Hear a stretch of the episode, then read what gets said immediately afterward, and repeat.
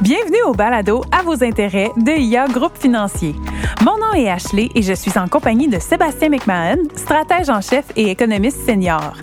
Au cours des dernières semaines, on a discuté avec Jean-René Adam à propos du rôle de gestionnaire de portefeuille d'actions, puis Alexandre Morin à propos de la gestion de portefeuille d'obligations. Cette semaine, on conclut notre série sur le processus d'investissement, mais cette fois en regardant de plus près l'allocation d'actifs. Alors Sébastien, tout d'abord, qu'est-ce que c'est l'allocation d'actifs? Bonjour Ashley, c'est une très bonne question. L'allocation d'actifs, c'est là qu'on bâtit des portefeuilles balancés. Donc, on a entendu euh, mon collègue Jean-René nous parler d'un gestionnaire d'actions, son quotidien, qu'est-ce que ça fait? Ben, ça choisit des titres boursiers, ça met ensemble euh, des portefeuilles, ça, ça, décide du poids de chacun des secteurs, dépendamment des vues, dépendamment de ce qui se passe du côté de chacune des industries, chacune des compagnies. On a entendu euh, mon collègue euh, et ami aussi, Alexandre Morin, parler un portefeuille d'obligations. Ben on a des vues sur l'économie quand on, quand on investit dans des obligations, qu'est-ce que la politique monétaire Donc, on parle à ces gens-là, on travaille avec eux, mais ultimement, quand on bâtit des portefeuilles balancés, ben, c'est la décision d'investir dans les fonds de Jean-René, dans les fonds d'Alexandre Morin pour faire des fonds qui ont autant d'actions que d'obligations, que de placements alternatifs, que d'exposition à la devise. Donc, quand vous avez en tête, là, investir dans des, dans des fonds mutuels, des fonds distincts, euh, balancés, ben, c'est l'équipe d'allocation d'actifs qui gère directement ces fonds-là. Excellent, excellent. Puis dans le fond, le rôle d'un allocateur d'actifs, ça ressemble à quoi? Ben, il y a plusieurs rôles. Puis vous savez, moi, je suis économiste de formation, puis je me vois toujours comme un économiste qui est responsable de gestion d'actifs. Donc, c'est très, très ce qu'on appelle dans le jargon vue descendante ou top-down. Donc, on mm -hmm. regarde la macroéconomie, on regarde les grands courants, on regarde les chiffres de croissance économique euh, anticipés, les chiffres d'inflation, on regarde les chiffres d'emploi. Donc, tout ça pour voir l'environnement dans lequel on est au point de vue macroéconomique. Est-ce qu'il est plus favorable aux actions, il est plus favorable aux obligations? Est-ce qu'il est plus favorable aux actions canadiennes versus les actions américaines? Parce que c'est vraiment là, là c'est vraiment en termes de, de, de, répartition géographique. Comme quand oui. Jean-René, dans le fond, lui, il a son équipe de gestionnaires d'actions, mais dans son équipe, il y a des gens qui gèrent des actions américaines, il y a des portefeuilles canadiens, il y a des portefeuilles internationaux. Donc, nous, on essaie de, de, de, de, répartir les billes à travers tous ces marchés-là pour essayer de donner le meilleur de profil, le meilleur profil de risque possible euh, à nos fonds pour, ultimement, ben, l'objectif, c'est toujours de faire croître les actifs de nos clients à long terme. Là. Absolument. Puis, c'est quoi le quotidien d'un allocateur d'actifs? Ben, le, le, quotidien, c'est un peu comme mes collègues l'ont dit. On commence la journée très tôt. Euh, on lit sur ce qui s'est passé ouais, la veille. Beaucoup on, de recherche. Oui, beaucoup, beaucoup. Puis, on fait de la recherche nous-mêmes. Puis aussi, on consomme beaucoup de recherche. Il y a des firmes euh, de recherche qu auxquelles on peut s'abonner à leurs produits. Puis, ils vont avoir des publications qui peuvent être quotidiennes, qui peuvent être hebdomadaires, mensuelles. Puis on va lire qu'est-ce que ces gens-là ont à dire pour voir est-ce qu'il y a quelque chose qui nous échappe euh, dans notre lecture actuelle. Est-ce qu'il y a quelque chose qu'on n'avait pas pensé qu'on devrait prendre en considération? Puis aussi, qu'est-ce qui est nécessaire dans ce domaine-là, c'est si on a une, une, vue très forte. Disons qu'à qu un certain moment, nos signaux, nos modèles nous disent euh, les choses vont bien aller. C'est le temps d'avoir beaucoup d'actions dans un portefeuille, puis c'est le temps d'aller au Canada parce que les valorisations sont bonnes, les perspectives économiques sont bonnes. Ben dans ce temps-là, ce qu'on va faire, c'est que pour éviter les billets cognitifs, puis on en a parlé dans le oui. passé, les billets cognitifs de l'humain versus la machine, justement, ben est-ce qu'on peut trouver dans ces services de recherche-là des gens qui ont un point de vue complètement différent du nôtre, qu'on va pouvoir utiliser ça pour un peu donner un défi, là, pour voir, OK, est-ce que je suis si convaincu que ça? C'est quoi les contre-arguments de la pensée que j'ai dans le moment, que la pensée que nos modèles sont informatifs, mais ultimement, c'est nous qui bâtis ces modèles-là. Ces modèles-là. Donc, euh, est-ce qu'on peut euh, en sortir plus fort? Donc, on lit beaucoup. Euh, puis une fois qu'on a fait toute cette recherche-là le matin, puis c'est en, continu. Ici, c'est une caricature. Le matin, on fait beaucoup de lecture, mon enfant continue ben, le matin aussi, le bout qui est agréable des fois, moins agréable d'autres fois, c'est que l'on regarde nos rapports de performance. Hmm, bon, ben, des fois, euh, des fois, on peut avoir la bonne vue, la bonne idée euh, à long terme, mais à court terme, ça fonctionne pas. Des fois, on est à côté de la plaque. En général, les bons gestionnaires, on a raison plus souvent qu'on a tort, mais ça n'existe pas un gestionnaire qui a tout le temps raison. Donc, on regarde nos rapports de performance. On veut s'assurer que le portrait de la performance qu'on a, c'est bien cohérent avec nos attentes. Donc, des fois, on dit, OK, dans le moment, j'ai mis plus de billes dans telle classe d'actifs, euh, puis si telle histoire se produit, ben, je devrais bénéficier avec ça dans les fonds.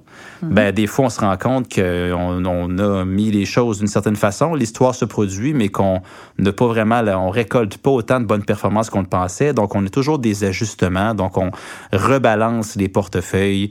Euh, euh, c'est vraiment important d'avoir des rapports qui sont euh, complets et puis précis. Donc, tout ça, ça commence le matin. Là. Généralement, ça, ça nous amène jusqu'à 8h30 le matin. Fait que là, il, était tôt le matin, dans ce que je viens de décrire là.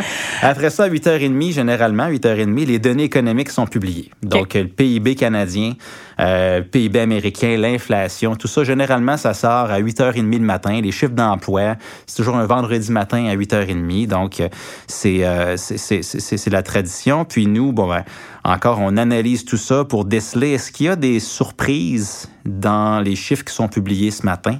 Est-ce que ces surprises-là devraient nous pousser à faire des changements mineurs ou des fois majeurs à nos propres vues? Donc, si toute l'histoire se passe comme on s'attendait, puis qu'on est positionné en conséquence, bien, généralement, ça va bien.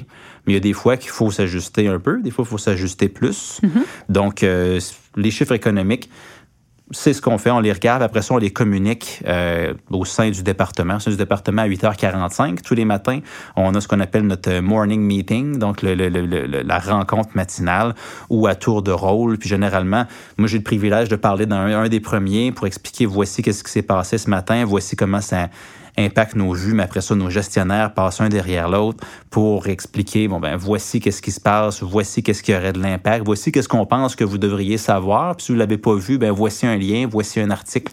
Donc, on travaille beaucoup, beaucoup en équipe. Puis euh, finalement, le reste de la journée, ben, je vous dirais qu'il y a beaucoup, beaucoup d'écriture, il y a beaucoup, beaucoup de communication. Ces balados-là, c'est un bon exemple. Euh, il y a beaucoup euh, d'analyse de tendances aussi. Il y a des choses, le matin, on est très réactif. On mm-hmm. regarde les données, on regarde les performances, on prend les décisions. Mais après ça, quand c'est le temps de ralentir, puis se poser des questions, savoir, OK, est-ce que c'est quoi les prochains, prochains axes que je devrais travailler? C'est quoi les grands risques?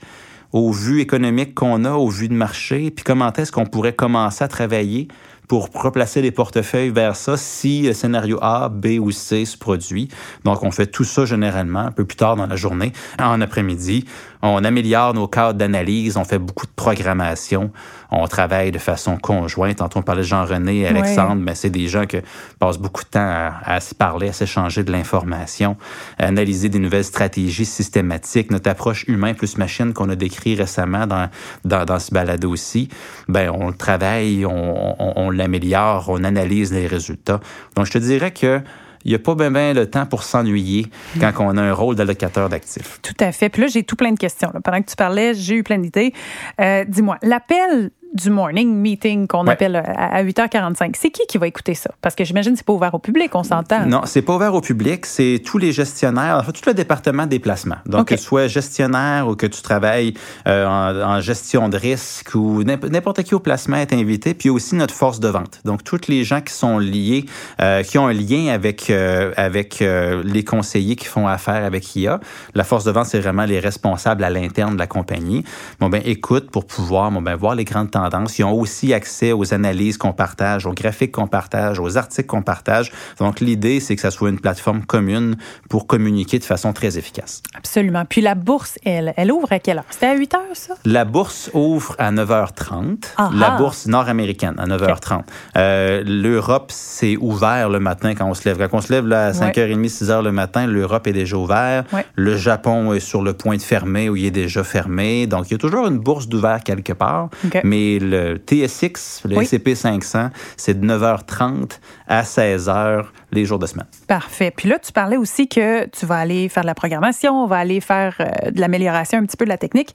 Euh, comment est-ce que tu vas... C'est qui qui va peser sur le piton à la fin de la journée, comme on dit en bon français, pour dire, OK, on achète ça ou on change tel parce qu'on peut faire de la théorie toute la journée. Oui, oui. Ben, les, ça, c'est ceux qui ont le rôle de gestionnaire de portefeuille. Donc, moi, j'ai un rôle de gestionnaire de portefeuille dans notre équipe. Mon collègue Tage Rye aussi a un rôle de, de co-gestionnaire de portefeuille. Donc, pour l'allocation d'actifs chez IA Groupe Financier, ceux qui prennent la décision pour les fonds qui sont offerts aux clients, les fonds balancés, c'est Tage Rye et moi qui prenons les décisions ensemble. Et puis, l'équipe travaille très fort pour qu'on ait les meilleurs systèmes possibles pour que mm-hmm. les décisions soient le plus simples possible à prendre aussi en général.